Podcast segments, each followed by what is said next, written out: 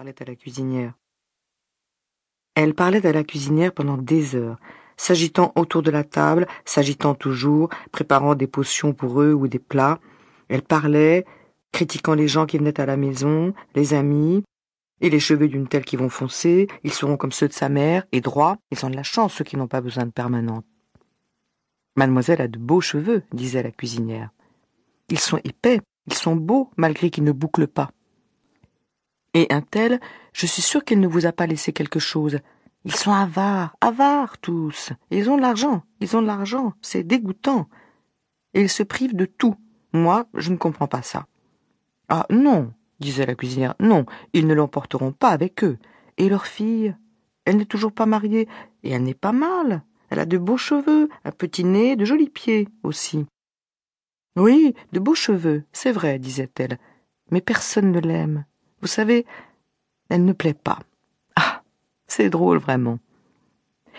Et il sentait filtrer de la cuisine la pensée humble et crasseuse, piétinante, piétinant toujours sur place, toujours sur place, tournant en rond, en rond, comme s'ils avaient le vertige, mais ne pouvaient pas s'arrêter, comme s'ils avaient mal au cœur, mais ne pouvaient pas s'arrêter, comme on se ronge des ongles, comme on arrache par morceaux sa peau quand on pèle, comme on se gratte quand on a de l'urticaire, comme on se retourne dans son lit pendant l'insomnie pour se faire plaisir et pour se faire souffrir, à s'épuiser, à en avoir la respiration coupée.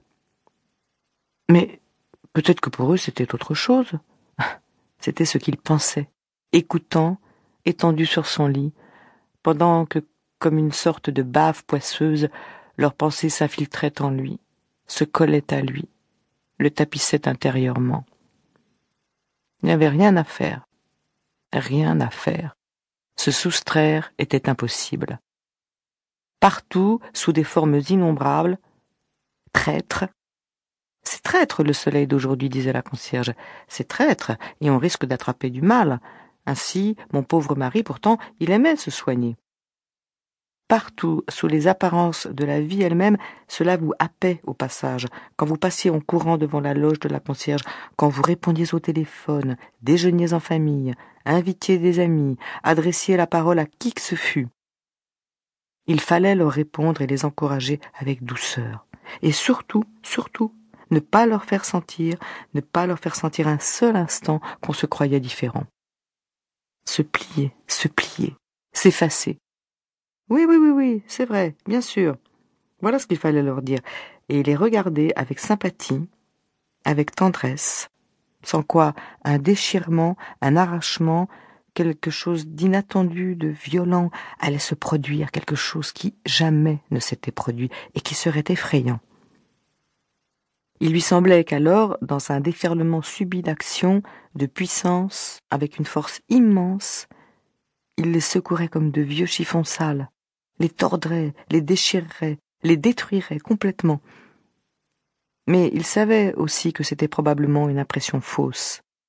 Avant qu'il ait le temps de se jeter sur eux, avec cet instinct sûr, cet instinct de défense, cette vitalité facile qui faisait leur force inquiétante, il se retournerait sur lui et, d'un coup, il ne savait comment, l'assommerait.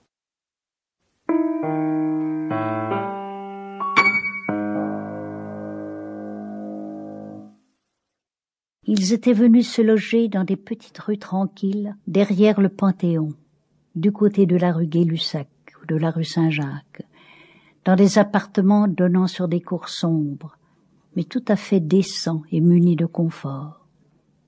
On leur offrait cela ici, cela, et la liberté de faire ce qu'ils voulaient, de marcher comme ils voulaient, dans n'importe quel accoutrement, avec n'importe quel visage, dans les modestes petites rues. Aucune tenue n'était exigée d'eux ici, aucune activité en commun avec d'autres, aucun sentiment, aucun souvenir. On leur offrait une existence à la fois dépouillée et protégée, une existence semblable à une salle d'attente dans une gare de banlieue déserte, une salle nue, grise et tiède, avec un poil noir au milieu, et des banquettes en bois le long des murs.